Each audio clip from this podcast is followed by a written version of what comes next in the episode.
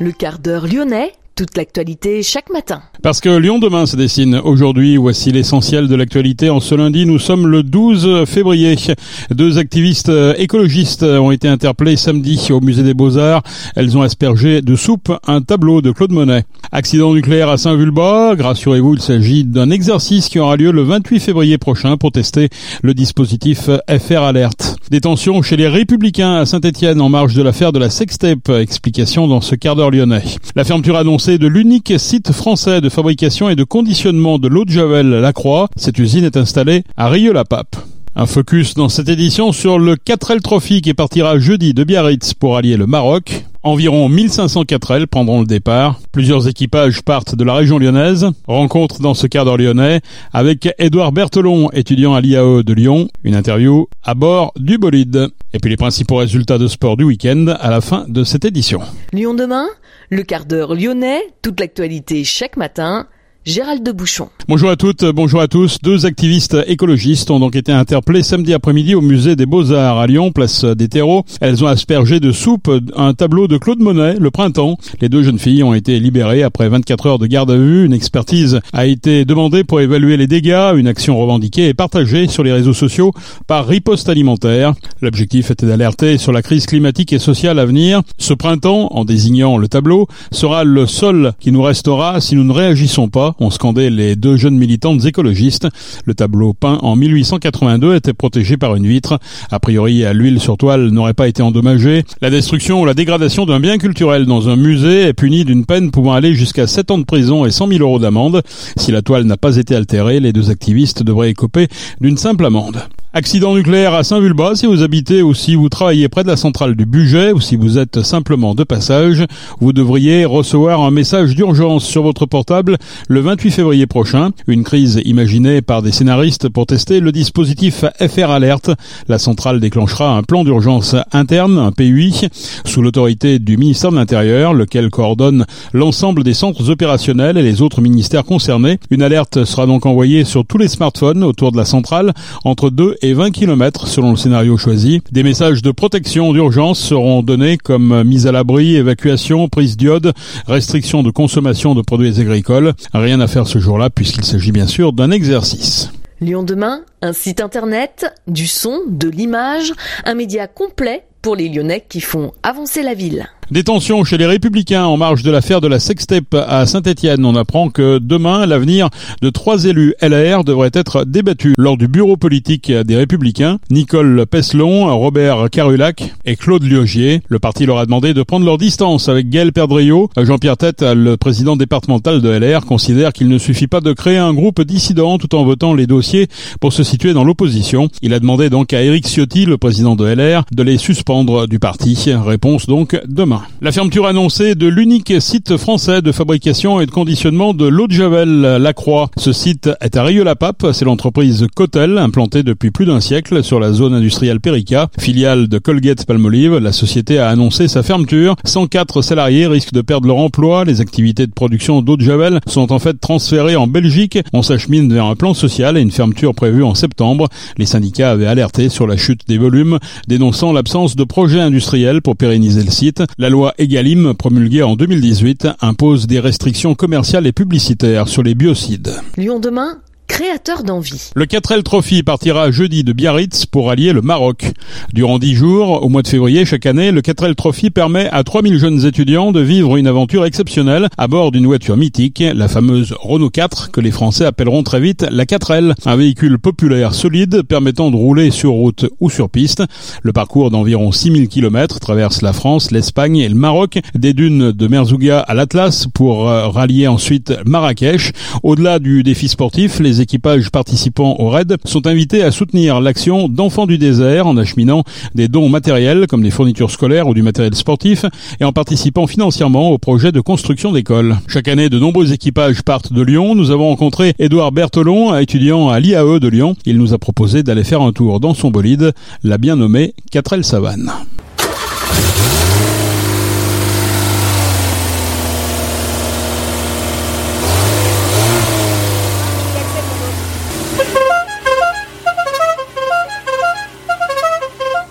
La jeunesse de projet, ça part un petit peu de base d'un rêve, euh, on va dire, euh, d'un rêve de partir euh, un peu en rallye avec, avec mon ami Basile. À vrai dire, en fait, de base, c'était un projet, on y a pensé il y a deux ans et demi. Et le temps que le projet mûrisse, etc., on va dire que c'était deux ans. Et c'était cette année la bonne année au partir. Et ce qu'on a adoré en fait dans l'idée, c'est que ça mêlait beaucoup de nos passions. Donc, c'est-à-dire déjà en premièrement l'aventure, le côté où c'est un gros projet, donc il y a beaucoup de choses à, à s'occuper, à gérer, à découvrir, à apprendre. Et la dimension également qui nous presse, c'est qu'il y a un gros gros esprit d'équipe du coup entre nous deux et qu'on a appris encore plus à se connaître d'une manière un peu plus, j'ai envie de dire, dans un projet donc presque professionnel. Le projet, il a aussi une dimension euh, complètement, euh, on va dire, un petit peu sociale et c'est cool d'apporter des, denrées alimentaires et des euh, fournitures scolaires ainsi que du matériel de sport à des c'est des enfants qui vont recevoir majoritairement cela qui n'ont pas la chance qu'on a en, France euh, d'avoir accès à tout ça à l'école gratuitement facilement au sport pareil et aussi il manque un peu de pour certains vivre dans les écoles. Présente-nous un petit peu la 4L parce que c'est une voiture qui a 50 ans et les plus jeunes ne connaissent pas aujourd'hui, mais c'est quand même une voiture qui est mythique. Hein. La 4L, pour tout dire, elle a, elle a 30 ans de plus que moi presque. Quel modèle? Pour le moteur, c'est un Cléon 1100 et c'est la 4L Savane. C'est le petit modèle, on va dire, qui a été beaucoup, beaucoup, beaucoup, beaucoup, beaucoup vendu. C'est pas la modèle Caravelle avec le plus grand coffre, mais celle-ci, on va dire qu'elle est un peu plus typée euh, vite tous les jours et euh, un peu plus sport comme elle est un peu plus petite. C'est pas la grand luxe Non, c'est pas la grand luxe, mais on s'y sent comme dans du luxe. c'est un peu particulier, hein. il y a un volant, bon ça, ça reste un peu identique. Ah et les vitesses, c'est ça, particulier Ah, c'est vrai qu'en en effet, les vitesses, c'est pas, on n'a plus l'habitude de voir ça aujourd'hui. Le levier de vitesse, il est pas en bas, en fait, il est en face de nous, au niveau du volant. C'est le même fonctionnement qu'une boîte de vitesse classique, mais on pousse et on tire à hauteur de bras au lieu de baisser la main. Comment il a fallu la, modifier? Comment il, comment il, faut modifier ce véhicule pour pouvoir participer au 4L Trophy? Alors déjà ce qu'il faut savoir, ce qui moi m'a impressionné d'ailleurs, j'ai dit à Basile mais pourquoi on y va en 4L et pourquoi on n'y va pas? Moi j'ai actuellement une Golf 4 donc une voiture qui date de 2002 donc il y a quand même 20 ans de plus. Mais je me suis dit pourquoi on peut pas y aller avec la Golf? Il me dit mais c'est pas possible, je dis mais pourquoi la voiture est plus récente? Il me dit mais en fait une 4L ça tient la route normalement, ça tient la route, il n'y a aucun problème de mécanique. Et en fait c'est une voiture qui a été conçue pour durer même si elle a été conçue pour durer, il a quand même fallu faire quelques petits, euh, on va dire, modifications pour dans le désert. Euh, on va dire qu'il y a un truc qui est très important. Il y a deux plaques de protection qui sont situées en dessous euh, de la boîte de vitesse et du moteur, et donc à l'avant, et une à l'arrière, sous le réservoir, pour si on tape un caillou, etc., pour pas tout arracher ou casser son réservoir. Ensuite, la 4L, nous celle-ci, on a la chance, elle est rehaussée, plus avec des suspensions qui sont plus molles et plus rigides. On peut les régler en fait selon ce qu'on fait.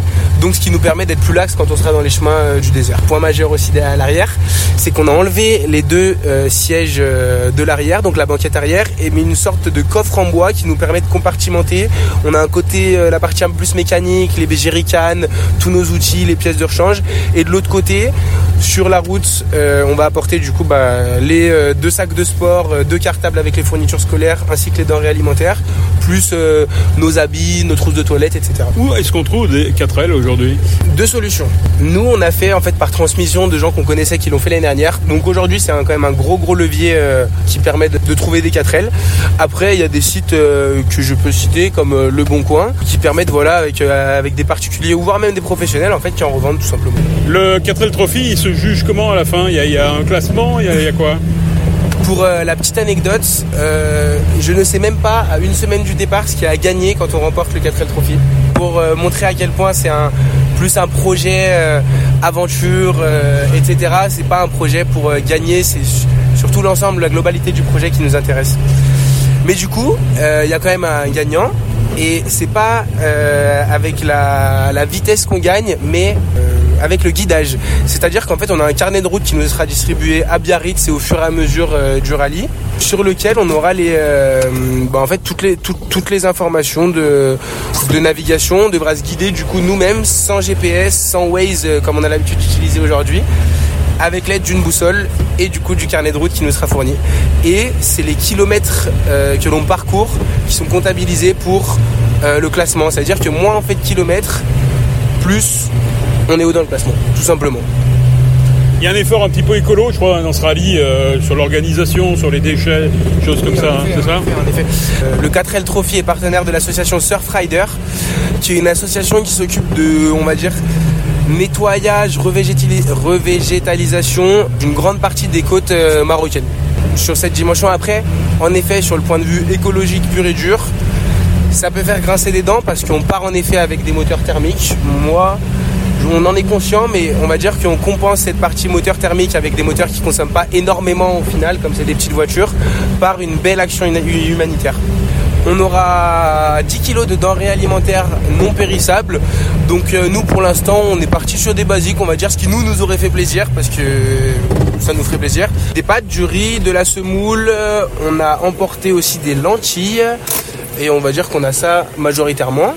Ensuite, on a euh, deux sacs de sport. Du coup, c'est marrant parce que moi j'adore le diabolo quand j'étais petit et du coup j'ai pris un diabolo pour qu'il y ait un enfant ou plusieurs qui puissent le partager pour jouer avec. On a des ballons, des plots, des chasubes, des sifflets. Euh, on a aussi des ballons de rugby. C'est marrant, peut-être le rugby dans le sable ou enfin je dis dans le sable, mais c'est pas forcément dans le sable parce que du coup il y a dans les écoles il y a aussi pas que du sable. Pour finir les fournitures scolaires, donc on a deux cartables avec stylo, cahier, feutre, tout ce qui s'ensuit. On a des classeurs aussi. Donc voilà tout ce qui peut permettre la vie scolaire d'un enfant, euh, d'un enfant. Là il y a un bruit typique là. Ouais, c'est des essuie-glaces. Le but aussi pour des, étudiants, euh, c'est d'apprendre certaines valeurs, je suppose. En effet, c'est une aventure qui, pour l'instant, déjà nous a déjà apporté beaucoup de choses d'un point de vue entrepreneurial. C'est-à-dire que c'est un projet qui coûte cher. On a un budget euh, en, essayant de serrer le budget parce que ça vaut cher, qui est presque à 12 000 euros. Donc ça nécessite de trouver de l'argent. Donc on a été en contact avec de nombreuses entreprises qui nous soutiennent aujourd'hui du coup dans cette aventure et qui nous permettent de partir, ainsi que aussi des donateurs privés euh, qui nous soutiennent dans cette aventure. Moi personnellement, de travailler avec les entreprises à cette échelle, en fait je l'avais jamais fait, donc j'ai découvert à travailler avec différents types de personnes parce que j'ai différents interlocuteurs euh, dans le terme de la recherche de partenariat et de dons. Donc j'ai beaucoup appris sur ce point de vue et aussi surtout c'est gérer un budget combien est-ce qu'on a besoin, combien est-ce qu'on va dépenser ici, combien est-ce qu'on va dépenser là? Donc euh, c'est en termes de projet entrepreneurial, c'est très très très très très euh, important. Parce qu'effectivement, il y a la donnée technique, il faut que la voiture fonctionne et tienne le coup, mais il faut aussi que le projet soit viable économiquement. Hein. Oui, en effet, parce que personnellement, avec Basile, je pense que c'est la plupart euh, le, le, cas de la plupart des gens. On peut pas, on peut pas financer 12 000 euros de projet, c'est impossible. On a, on a dû avancer un petit peu d'argent au début pour acheter la 4L, l'inscription, etc. Mais qu'on commence à récupérer maintenant avec, euh, bah, comme je l'ai dit, euh, nos donateurs et nos sponsors. Donc voilà. Comment vos familles voient partir euh, Sereinement? Alors oui, je pense sereinement parce qu'ils nous, on va dire que bah, c'est nos familles, donc ils nous connaissent. Ils savent qu'on est, ils savent qu'on est débrouillard, donc on trouvera toujours des solutions. si on a une panne, si on doit aider quelqu'un d'autre, on va dire que c'est le genre de truc déjà qui nous donne envie parce qu'on sait pas, on sait pas ce qui va se passer. On adore. Et donc nos familles nous soutiennent, franchement, c'est super d'avoir le soutien de la famille dans ces, dans ces moments-là. Ok, alors bonne route. Mais merci, à bientôt. Est arrivé donc à Marrakech le 25 février. Football, l'Olympique lyonnais féminin a été mené 1 à 0 face au PSG pendant une demi-heure. Les lyonnaises ont réussi à trouver la faille en toute fin de match et égalisation à la 89e minute par De contre son camp. Les lyonnaises sont toujours premières avec 43 points et restent invaincues en championnat. L'Olympique lyonnais féminin rejouera ce mercredi en Coupe de France face à Montauban, équipe de D2 pour les quarts de finale. Les garçons de l'Olympique lyonnais étaient eux aussi menés 1 à 0 à un quart d'heure de la fin. Ils étaient même tout proches d'encaisser un second but lorsqu'ils ont réussi à renverser le match face à Montpellier. Les Lyonnais se sont imposés 2-1 grâce à des buts de Lacazette et Cacré en toute fin de match. Et puis un mot de basket, la Svel remonte à la deuxième place grâce à sa victoire ce week-end face à Bourg-en-Bresse. Victoire des Villeurbanais 84 à 61. C'est la fin de ce quart d'heure lyonnais. Merci de l'avoir suivi. On se retrouve naturellement demain pour une prochaine édition. Je vous souhaite de passer une excellente journée.